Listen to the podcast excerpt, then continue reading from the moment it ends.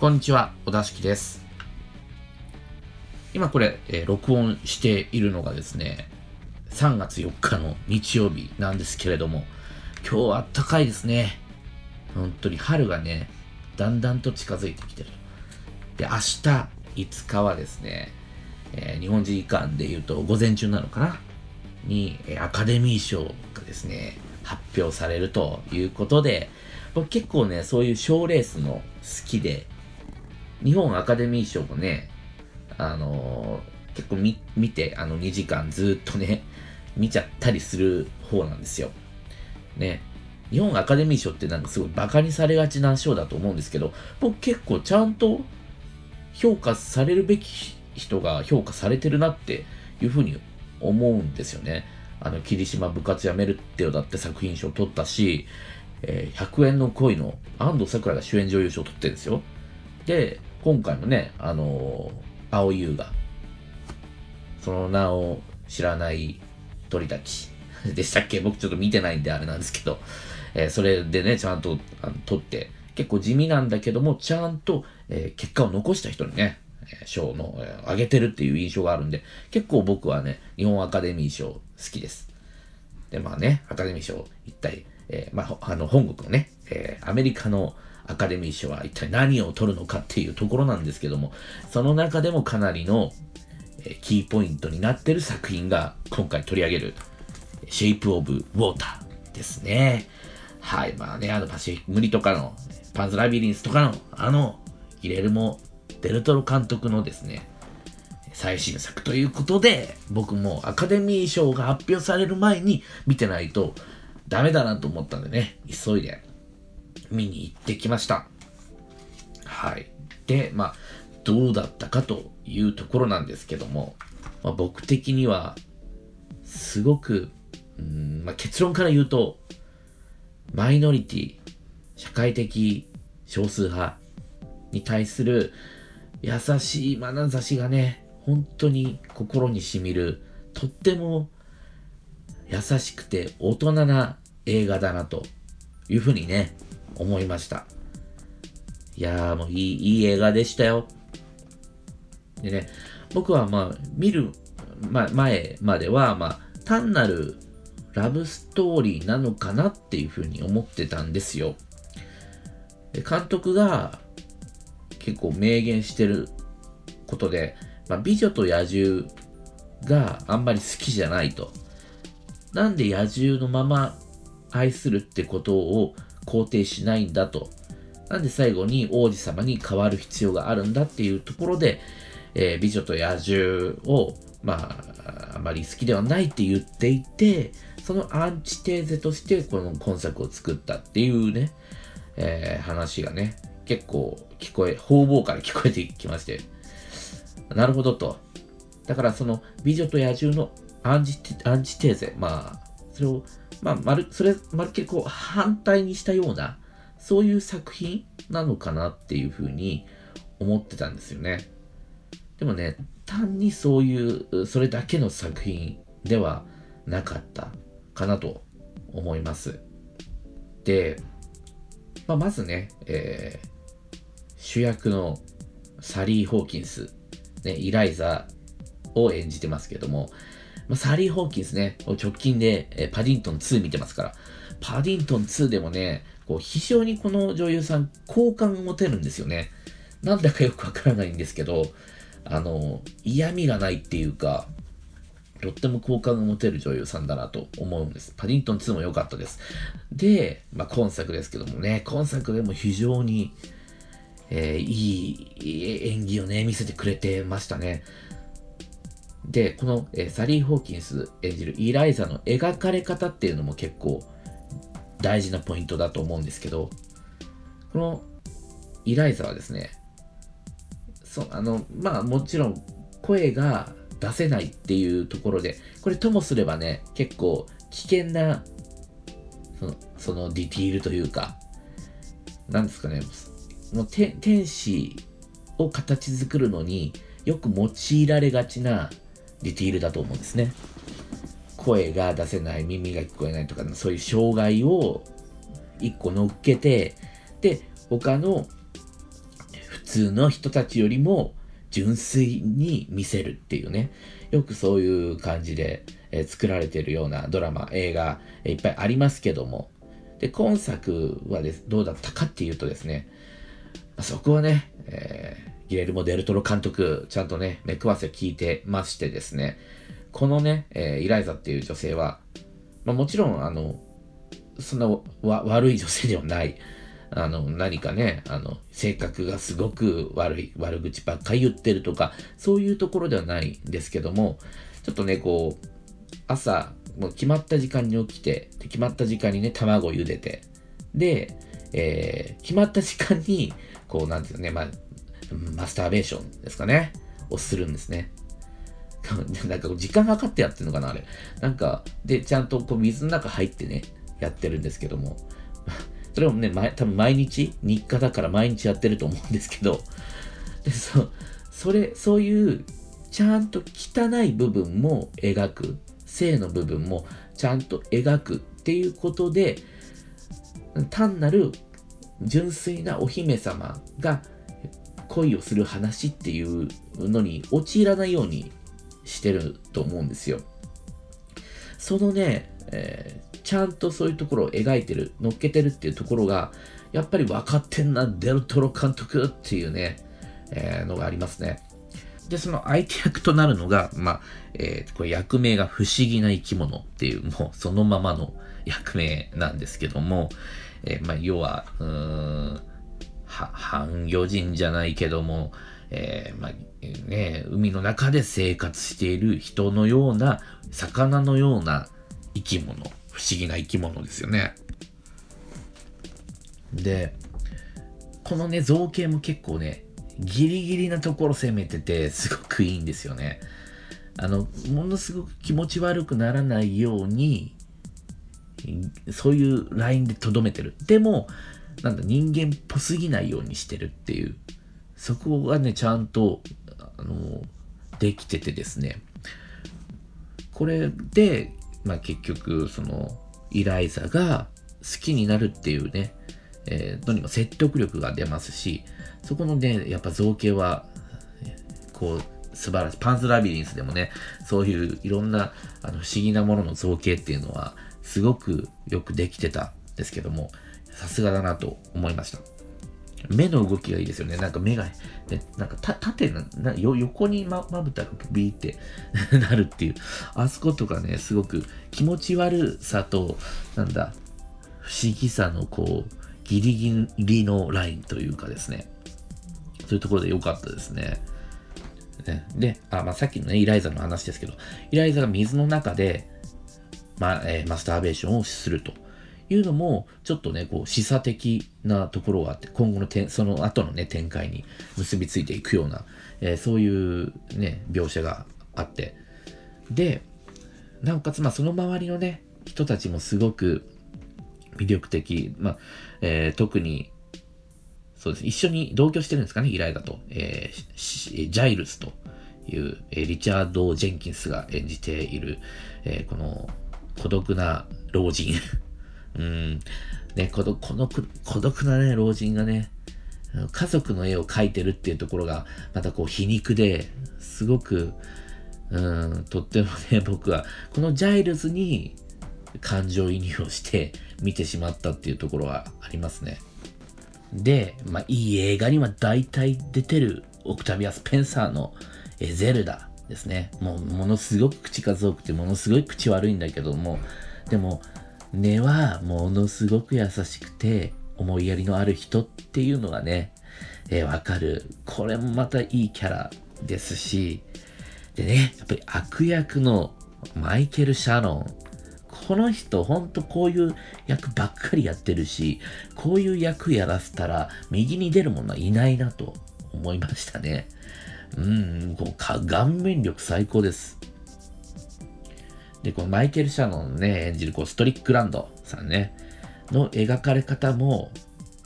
とっても僕はいいなと思いまして、この人ね、えー、奥さんとセックスをするときに、口にね、奥さんの口に手を当てて、うるさい黙れっつって、ま、そう、そういう、まあ、あ喘ぎ声、をもう出させないようにする。で、その後に、えー、イライザに近づいて、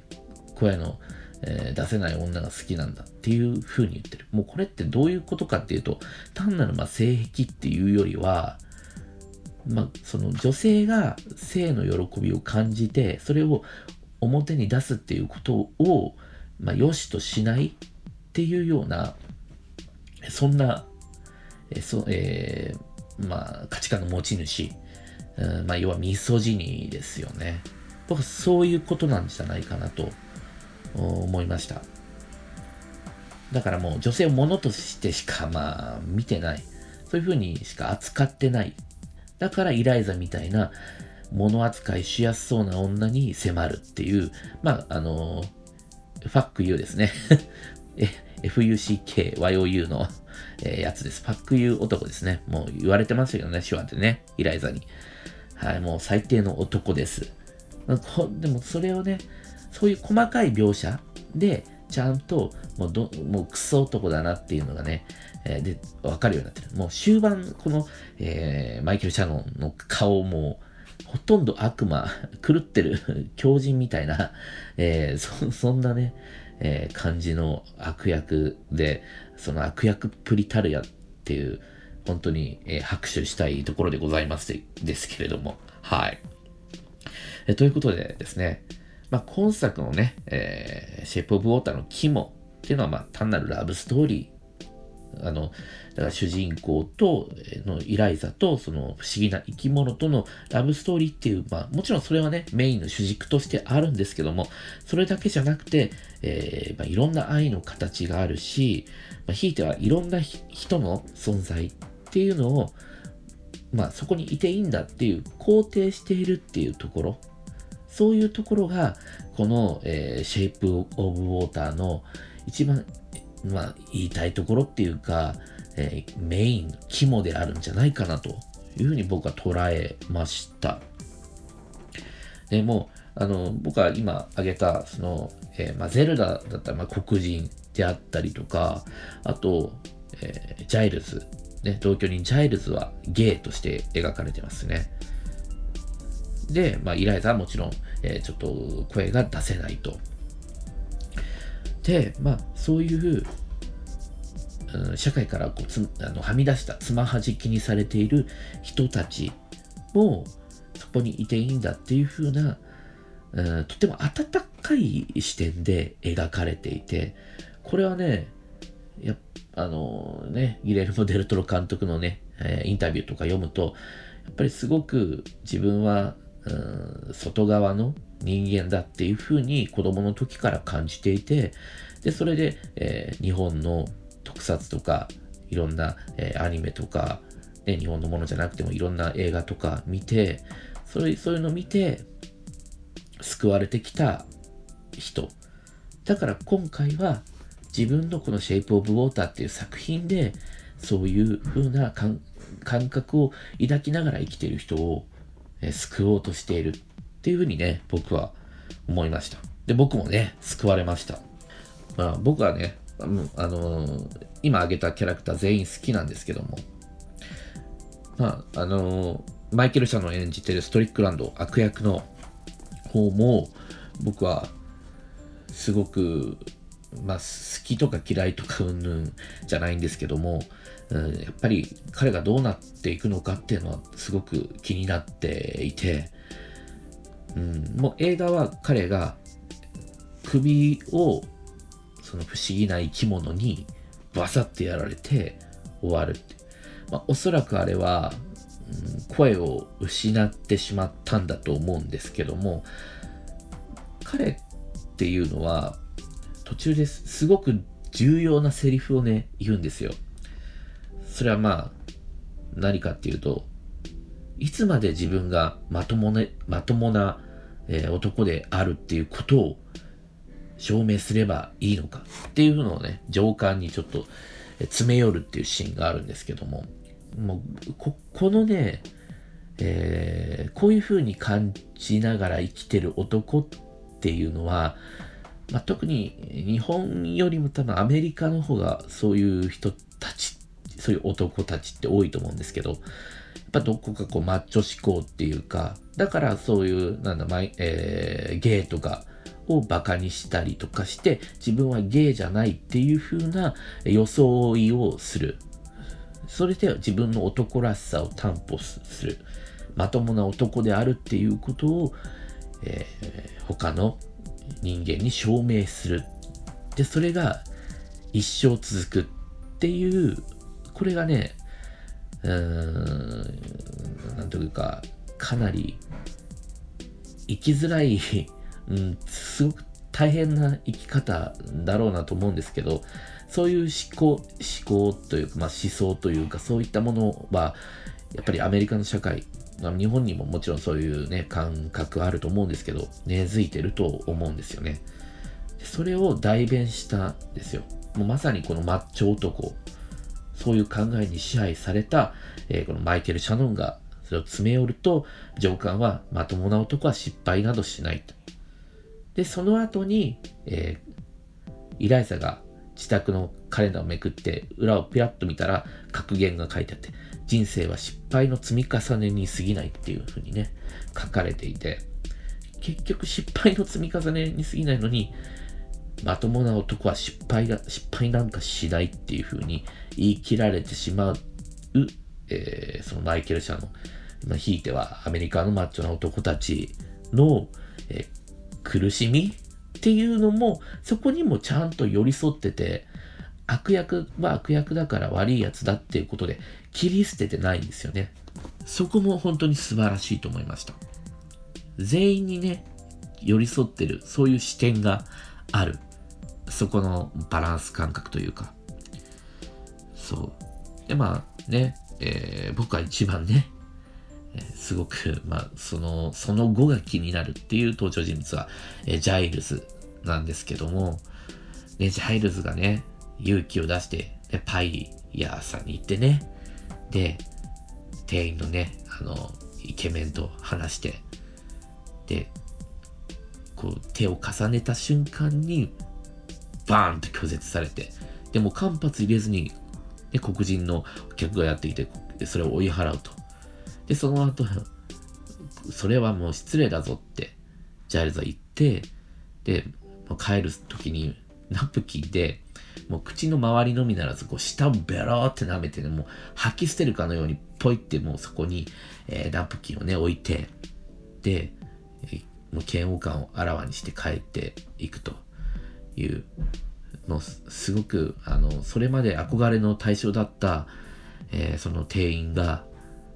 そういう態度を取る人間、まあ、自分も拒絶するだけじゃなくて、自分と違う人間、黒人だったりとかも拒絶する人間だったっていう、え、ことが分かって、すごくそれって、もう辛いことだと思うんですけど、それを、それを、その辛さをね、えー、味わった後にイライザの助けになるというね。で、もう、もう、切なくてね、しょうがなくて、もうどうか幸せになってほしいんですけど、結局、あのまま、あのー、不思議な生き物とイライザは海の底に沈んでいくと。あえて結局ね、一人ぼっちになっちゃうじゃないですか。ジャイルスはね。だから、本当にね、ジャイルスがどうなったかっていうのだけ、イレルモ・デルトロ監督教えてください。どっかで。どっかのインタビューとかで言ってください。本当にね、幸せになってほしい。で、もう、まあ、ゼルダに至ってのね、あの、あの、ダメなね、亭主と、うん、どうにかしてね、まあ、別れるんだか、まあ、別れなくても、なんとかしてね、幸せな人生を送ってほしいっていう風に、えー、映画の中の登場人物にね、のその後を想像して、で、幸せを願ってしまうっていうことは、やっぱり、この、えー、2時間の映画通して、えー、その監督の優しい視点が注がれ続けてるキャラたちだから、自分も見てて、あこのキャラに本当に感情、もう感情移入するし、幸せを願う。本当にそこにいる人間のように感じてしまうっていう。だから本当に、えー、この映画の、えー、視点、優しい視点っていうのは、これかけがえのないものだなと思いますし、すごくね、優しくて大人の映画を作ってくれたギレル、えー、ギレルモ・デルトロ監督に、えー、ありがとうというふうにね、伝えたいと思います。はい。ということでね、はい、今回もお聴きいただきましてありがとうございました。えー、この、ポッドキャストお出し系が聞いていただいた感想などですね、えーおだしきアットマーク gmail.com odasiki アットマーク gmail.com ツイッターアカウントアットマークおだしきの方に寄せていただければ嬉しいです。はい。ということで、えー、今回もお聴きいただきましてありがとうございました。それではまた。